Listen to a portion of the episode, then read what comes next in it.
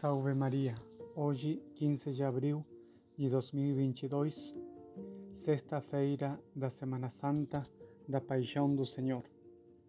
Hoje a Igreja lê a Paixão de Nosso Senhor segundo o Evangelho de São João, capítulo 18, do versículo 1 até o capítulo 19, versículo 42. Nesta semana, neste trido, os dias mais importantes do ano, a Igreja não celebra hoje, Sexta-feira Santa, a Santa Missa propriamente, senão o que temos é a celebração da Paixão de Nosso Senhor, porque é o dia onde comemoramos, revivemos a paixão de Nosso Senhor, a sua paixão, crucifixão e morte na cruz. E o que significa a paixão de Nosso Senhor? Podemos dizer que ao longo da história muitos acontecimentos históricos marcaram um antes e um depois. Assim aconteceu com a invenção da roda, a queda do Império Romano, a criação de imprensa, etc.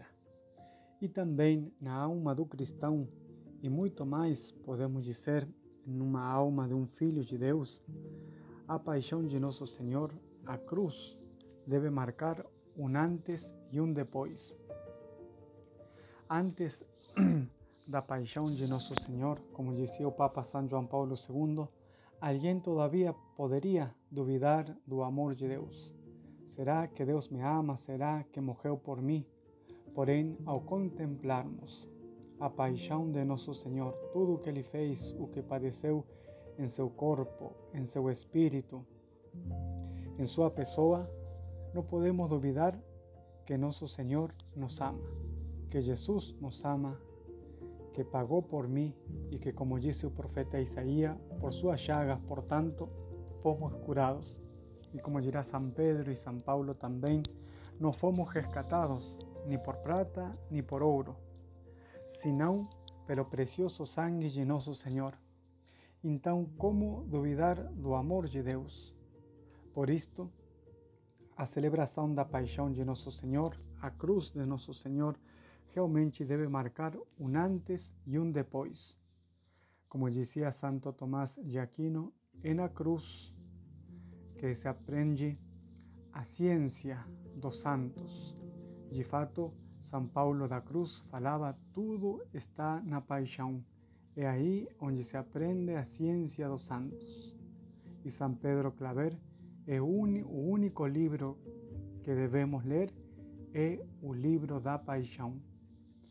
Porque, como disse Santo Tomás, para sermos santos, o que temos que fazer é amar o que Cristo amou na cruz e, pelo contrário, desprezar o que Cristo desprezou na cruz.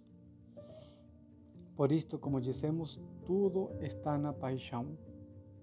Aí aprendemos a amar a Deus porque podemos ver cuánto y cómo Deus nos ama.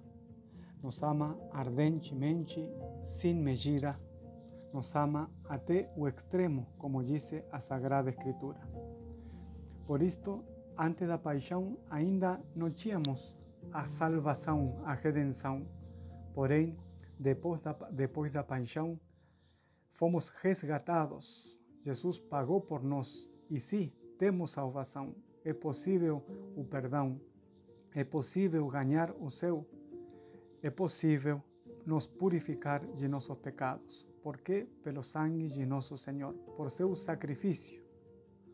Por isto, nosso Senhor na cruz, as suas últimas palavras serão: tudo está consumado, tudo se cumpriu. Por isto, a cruz de nosso Senhor, a sua paixão, a sua sagrada paixão deve marcar um antes e um depois em nossa vida. Muito oportuno nos parece o conselho que Santo Inácio de Loyola dá a seus exercitantes depois de meditar eh, e considerar e ponderar a malícia e fealdade de nossos próprios pecados.